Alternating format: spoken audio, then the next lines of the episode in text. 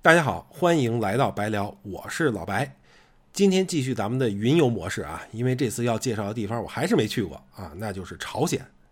这朝鲜呢是个很神秘的国度啊，其实也开放旅游了啊，在网上呢也能看到很多去过平壤之类的地方的小伙伴啊发的攻略什么的。今天我介绍的内容啊，其实来自一个脱北者写的书，可能会和我们一般看到的旅行攻略啊，甚至一般新闻报道都不太一样。这本书呢叫《Dear Leader》啊，Dear 嘛，亲爱的、敬爱的啊，Leader 呢啊，领袖、领导。书的作者叫张振成啊，这是韩语翻译过来之后的名字。我先给大家读一下这本书的官方介绍啊。身为北韩的反情报官员。张振成原本过着舒适的生活，他在北韩宣传机器中位居最高阶职级，专事协助该政权掌握人民。他的任务包括创造北韩建国神话，对外假装为南韩知识分子，撰写抒情诗歌颂北韩金正日。年轻而胸怀壮志，张振成的爱国任务使他拥有一名古怪的读者——金正日本人。他可以语闻国家机密，接触北韩权力核心众多神秘人物。由于深获敬爱的领袖本人赞扬，他有种种理由满意自己的生活和命运。但返乡之旅唤醒了诗人的良心，驱使他偷偷写下故乡街上人民的痛苦。一份机密文件的丢失让他的生活破碎了。他和一名友人被迫抛弃家人、朋友以及他们所有的一切，逃离这个隐士王国。这个介绍呢是摘自豆瓣啊，大家自己也可以搜到。呃，通过这个介绍呢，就可以大致了解一下这本书讲了什么了。呃，我一直说啊，我在这个节目里有很多偏见啊，因为大多数的表达啊都是个人看法嘛，没法代表主流意见。今天通过这本书介绍的内容呢，就更是一种个人观点了啊，这个不代表我认同，也不能代表我能确认啊这些观点和故事的真实性，因为内容都是源自这本书的作者嘛，就是。第一啊，这本书是出版于二零一四年，但讲的呢是二零零四年和他之前的事儿。我估计作者写这本书的时候啊，肯定也不是二零零四年啊。就算是二零零四年，作为一个普通人，这个记忆难免有偏差，所以在叙述上啊未必可靠。其实我作为一个读者啊，在读完这本书的时候，也是觉得啊，书里有很多很多的细节描写，就是都有点过于真实，以至于显得有点假了。啊，有很多情节呢，非常的戏剧化，而且也有很多巧合。呃，第二呢，由于他是一个逃亡者啊，经历了很多次的危险啊，甚至濒临死亡，我相信他在这种极端环境下呀，也很难保持绝对客观的叙述。最后呢，作者自己也说了，这个碍于一些原因吧，这很多他知道的事情呢，也不能写出来。这就让我觉得啊，这个写出来的内容啊，也许为了逻辑通畅啊，前后连贯。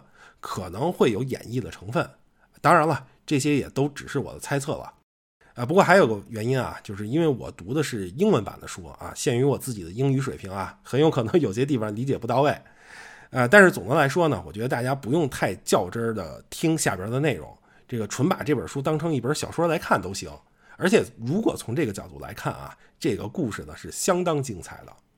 好了，这个背景算是铺垫完了。就还得再啰嗦一句啊，今天通过这本书介绍的内容呢，不代表我认同啊，也不代表我能确定这些观点跟故事的真实性啊。啊，另外和之前的节目一样，在微信公众账号的正文里，我会给大家总结一些信息的干货啊，欢迎大家关注。那咱们就大致按照作者讲述的思路来给大家说说这个故事啊。这个首先一上来，作者就讲了自己是怎么接受到了这个最高领导人的接见的。啊，咱们之后呢就管这个最高领导人叫老金了啊，因为这个金家虽然有三代啊，咱们讲的是金家第二代啊。这个作者讲的这个故事的年代呢，基本就是老金啊金二代作为领导人的年代。呃，作者就讲呢，他是在某一个晚上啊，突然接到了一个来自老金办公室高级官员的电话啊，让他立刻去集合。通过种种表象啊，就比如说这个来电人员的级别啊，比如说这种突然性。啊，再比如说这个还要求他要穿最好的衣服去，啊，所以作者就估计呢，哎，这是要受到老金的接见了。这个为什么会有这么一个分析呢？啊，因为对一些人来说啊，这个类似的场景如果发生了，就也有可能是因为这个人要被实行秘密处决了。呃，结果呢，这个经过特别长的这个时间的跋涉啊，作者就终于来到了老金接见他们的宴会厅。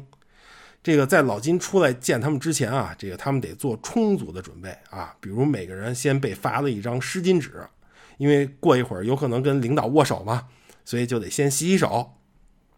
不仅如此啊，这个老金的秘书还嘱咐了，你们啊不能直视领导人的眼睛。然后这个秘书呢，还指了指自己这个制服上的第二个扣子，然后就说：“哎，你们只能看这儿，明白吧？”这个等了好久之后啊，这个终于宣布老金要来了。结果这大门一打开啊，先跑出来一只小狗。然后呢，这个包括作者在内啊，这等着被接见的可能七八个人，就看着老金在屋里啊，先跟小狗玩了一会儿，啊，然后才跟他们说话。这个咱们之前说过啊，作者的工作之一就是写抒情诗歌，这个歌颂老金嘛。他这次受到接见呢，也是因为写了一首让老金特别满意的诗，哎，所以老金就特意问这作者啊，哎，你是不是有枪手啊？啊，这意思就是是不是别人替你写的这首诗啊？你可别想骗我啊！你要骗我，我就杀了你！啊，这可把作者给吓得够呛。然后这老金呢，哈哈一笑，就接了一句，哎，这是夸你呢，傻孩子。接下来呢，哎，就是一场盛大的宴会。这吃饭的时候啊，大家就轮流去给老金敬酒。这作者去敬酒的时候，就发现啊，哎，老金把鞋给脱了，然后作者就隐约看见啊，这鞋里好像有个这个六七厘米高的增高垫儿，而且这老金呢，就跟于谦老师似的啊，这把头发烫的挺高。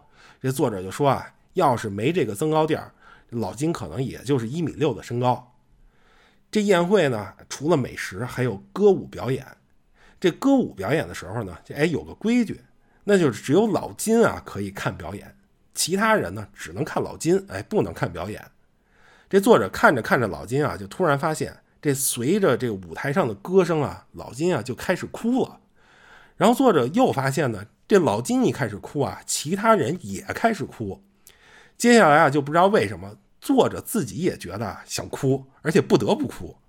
更奇怪的是什么呢？哎，等这台上表演一结束，哎，老金就不哭了，大家呢就也跟听到了号令似的。哎，同时停止了哭声。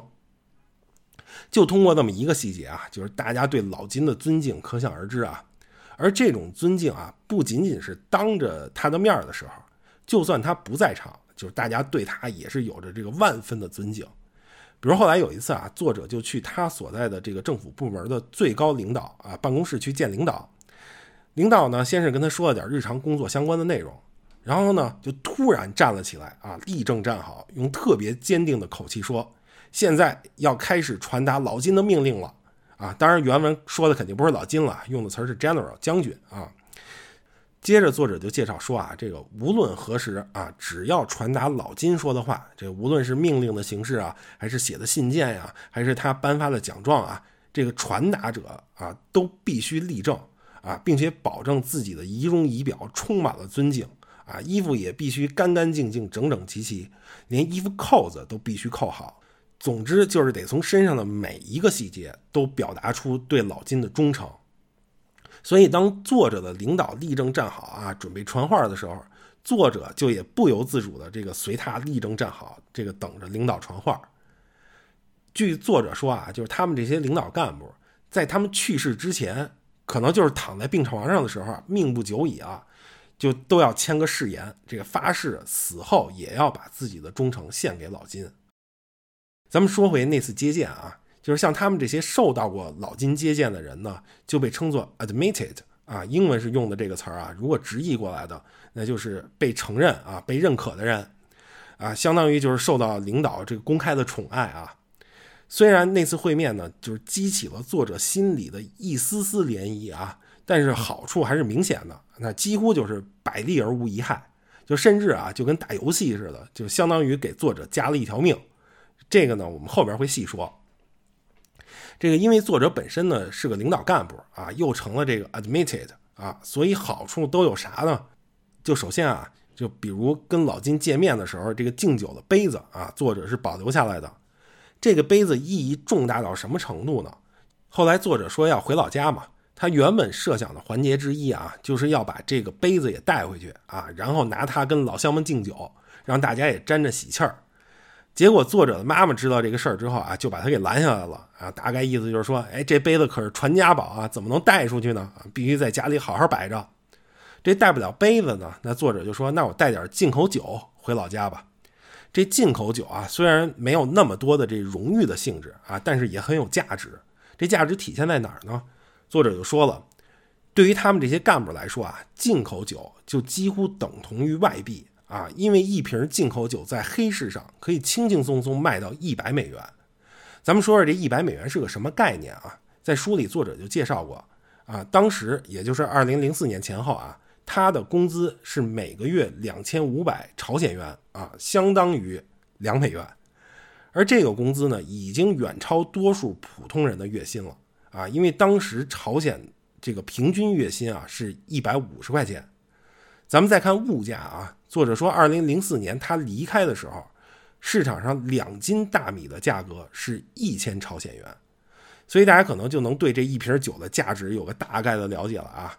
这个不过更重要的是什么呢？这个卖到黑市的酒兜兜转转啊，最后可能还是会以行贿的方式回到这些干部手上。所以我看了这个描述就感觉啊，这不是酒啊，这简直是一个聚宝盆啊。这个咱们刚才说了，朝鲜人当时的工资啊，就可以看到啊，即使是以作者的工资，一个月也就只能买五斤大米，这个可想而知啊，这肯定不够吃不够活的。所以这就要提到这个当干部和 admitted 的另一个好处，那就是粮食和生活用品的补给。呃，按照干部的级别啊，当时给他们的配给是分为四种。最高级的啊，基本上就是政府和军队的最高领导啊，他们得到的是日供啊，也就是每天都给。差一点的呢，差不多是部长级的啊，是三天一供啊。再往下是周供啊，最后一级是月供。像作者这种 admitted 的人呢，就是享受一种特殊的周供啊，所以他每周都会收到什么呢？啊，有五公斤的海鲜和肉，二十一公斤的大米，三十个鸡蛋。两瓶食用油和一些新鲜的农产品，咱们这说的还是日常生活的配给啊。这个作者后来就讲啊，有一回他受邀去了他部门领导的家啊，就看到了一个特别豪华的景象。首先啊，这些高级干部住的地方啊，就是专门圈出来的一个区域啊，基本上是这个绿树缠绕、水声潺潺啊。当然了，周围还有一些带电的铁丝网和武装巡逻队啊，有点煞风景啊。这个区域呢有六栋楼，每栋四层，一层呢是车库啊，二层以上住人，每层住一户，电梯呢直接入户。这个作者来到领导家里啊，首先看到的就是一个大鞋柜啊，一直到屋顶那么高。往前走呢是个巨大的客厅，再往前走好远才是厨房。这屋里呢还有两个厕所啊，除了这两个厕所呢，总共有十个房间。领导家里的这个家具跟装修啊也不错啊，比如有三个红木的展示柜，陈列着各种这个代表国家荣誉的奖牌啊、啊金表啊，啊还有其他礼物。呃，当然了，这领导家里也有一个老金给他敬酒的这酒杯啊，也陈列在这个展示柜里。在厨房里呢，有个巨大的水晶吊灯啊，领导就说啊，这是从德国进口的。这灯上的每一块水晶都被切出了三百二十个面啊，这样就可以让光线更好的反射。然后领导家的地板呢是粉色的意大利大理石，这个原文是 Pink Italian Marble 啊，这个我不太懂啊，感觉应该不是什么普通大理石啊。不过想想这粉粉嫩嫩的啊，应该也挺可爱的。咱们说完这个干部的生活啊，咱们说说当时老百姓的生活什么样。这个咱们一开始也提到了，这个作者有一次返乡之旅嘛。这个从他刚出火车站啊，他就发现眼前的景象跟自己印象中的故乡啊不太一样。比如呢，他就看到这个火车站前的广场上啊，有人在提供一种服务，就是你花五块钱啊就可以买点水洗脸，再多花五块钱就可以用上肥皂。这个在火车站来接作者的人啊是作者的发小，然后他呢就告诉作者，因为当地啊老停水，所以呢这就成了一种服务。同时吧，这个作者就发现，这个卖水的人啊，这脸上啊就脏脏的、油油的。呃，除了这个呢，作者还发现啊，有人在卖棉被，但是这棉被呢不是真的棉花絮成的，而是用香烟过滤嘴里的海绵絮成的。这作者啊一边觉着恶心，一边就心说，这得捡多少烟屁才能絮成这么一床被子啊？离火车站广场不远呢，有个公园啊。作者就看见在公园角落里啊，有一群流浪汉，看起来呢，要么是已经死了，要么就看着是快死了。这发小就说了啊，他们呀，这是因为没吃的，饿的。这被饿死的不光是流浪汉啊，这个等作者回到家里，就听说啊，自己的老邻居里也有饿死的。之后呢，这个作者就去了这个发小家，然后受到了这个发小一家人的热情款待。吃饭的时候呢，这个发小的妈妈就把家里最珍贵的食材给端上来了。这最珍贵的食材是什么呢？半碗米饭。它为什么珍贵呢？因为发小的妈妈是从平常每顿饭里数出十个米粒儿留着，这么持续攒了三个月才攒出来的这半碗米饭。另外挺有意思的是什么呢？这个作者回到家啊，就跟家里这个乡里乡亲聊天嘛，大家都对他特别热情。啊，尤其也知道他成为了这个 admitted 啊，跟老金关系比较近，就纷纷特别关切的问啊，这个老金怎么样啊？这平常都吃什么呀？身体还好吗？咱们前面说的啊，都是作者老家的景象啊，应该是个穷乡僻壤啊，虽然可能离首都平壤也不是很远吧。其实作者在书里还写过一段他在平壤的见闻啊，可能是我觉得全书里最跌宕起伏的一个情节。就是有一天啊，他在平壤的这个大街上走着，突然身边的人啊就开始往前跑，作者呢就非常不情愿的啊被人群带着啊到了一个市场的区域，然后他就看见啊原来大家在围观一个中年妇女和小女孩，这俩人呢就在那儿站着，小女孩胸前呢挂着一个牌子，一百元出售我女儿，所以大家就推测啊这应该是母女俩，大家看到这种场景啊就开始变得群情激愤。啊！有人就喊：“这女的疯了吧？怎么能卖女儿呢？太没人性了！”然后还有人冲着小女孩问：“啊，就说这女的是你妈妈吗？别害怕啊，说实话，我们会帮你。”然后小女孩呢就承认了：“哎，这人是我妈妈。”听到这个啊，大家就更生气了，就开始喊：“啊，这怎么能为了一百块钱就卖女儿呢？卖条狗还得标价三千块钱呢！”这大家呢越骂越生气，那个妈妈呀却不为所动。哎，然后就有人问了。哎，你怎么不理我们呀？哎，你是哑巴吗？啊，同时呢，还有人问这个女儿：“哎，你爸爸在哪儿呢？”这时候呢，女儿开口就说了：“你们别骂了，我爸呀，因为没有足够的食物。”这话没说完啊，就是言外之意就是饿死了。接着女孩就又说了：“你们别骂我妈妈了，因为我妈妈呀已经活不了多久了。”听到这些啊，尤其大家还看到这妈妈又聋又哑的，就开始同情起这母女俩来了。其中有一个小贩啊，就拿出来两百块钱，就说啊，在这儿啊，没人会买你女儿，你先拿着这两百块钱吧。结果这妈妈呢，呃，也不知道是因为听不懂，还是因为要面子啊，就死活不要。即使啊，那个小贩把这个钱塞到了女儿手里，妈妈还特别生气的把钱夺过来啊，又塞进了那个小商贩的口袋里。这时候呢，人群里就窜出来一个穿着军装的人，他就径直走到妈妈面前，开始说。你这想什么呢？啊，把这儿当成腐朽的资本主义社会了呢？啊，怎么能跟他们一样贩卖奴隶似的贩卖人口呢？然后这人呢，就一把扯下了那个牌子，把它撕成了碎片。这围观的人呢，看到这一幕，同情心啊，立刻就倾向了这对母女啊，开始谴责这个穿军装的人。大家越谴责啊，这个穿军装的人就越生气啊，就抓着这妈妈的手，准备把她带走。这时候围观的人呢，虽然谴责啊，甚至骂他，但是没有一个人敢出来阻止啊，因为这个人穿着军装呢。这时候呢，人群中突然走出来另一个人啊，看起来应该是个军官啊，因为身上有个中尉的肩章一类的东西啊，体现了他的这个身份。这时候呢，他就抓起了女孩的胳膊，拿出来一百块钱，就说：“我可以对这个女孩负责。”啊，这个意思呢，就是说我不是买这个女孩，而是打算接下来替这个妈妈履行做母亲的责任。接下来呢，这个母亲的行动啊，很出人意料。她呢，接过了这一百块钱，小小的犹豫了一下，然后立马就跑出了人群。就大家一下就懵了，说这女的难道是怕买的人改主意啊，还是说这女的可能有精神病？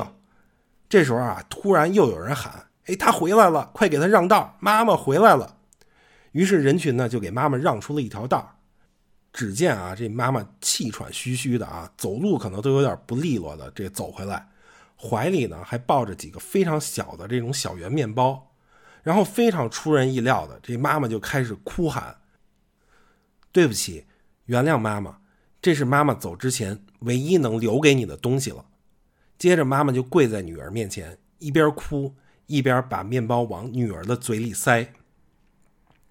好啦，咱们今天呢先讲到这儿啊，作为上半部，下周呢我们会讲作者为什么要离开朝鲜。包括他在中国的一些所见所闻啊，尤其是他像刘姥姥进大观园一样啊，看到了中国的这种种的先进，对中国的改革和发展呢，更是赞不绝口，非常有意思。行，那今天先说到这儿，感谢大家收听，也期待大家能够持续关注这个节目，甚至可以把这个节目和账号推荐给更多朋友。好，那本期节目就到这里，再次感谢大家，我们下期再见。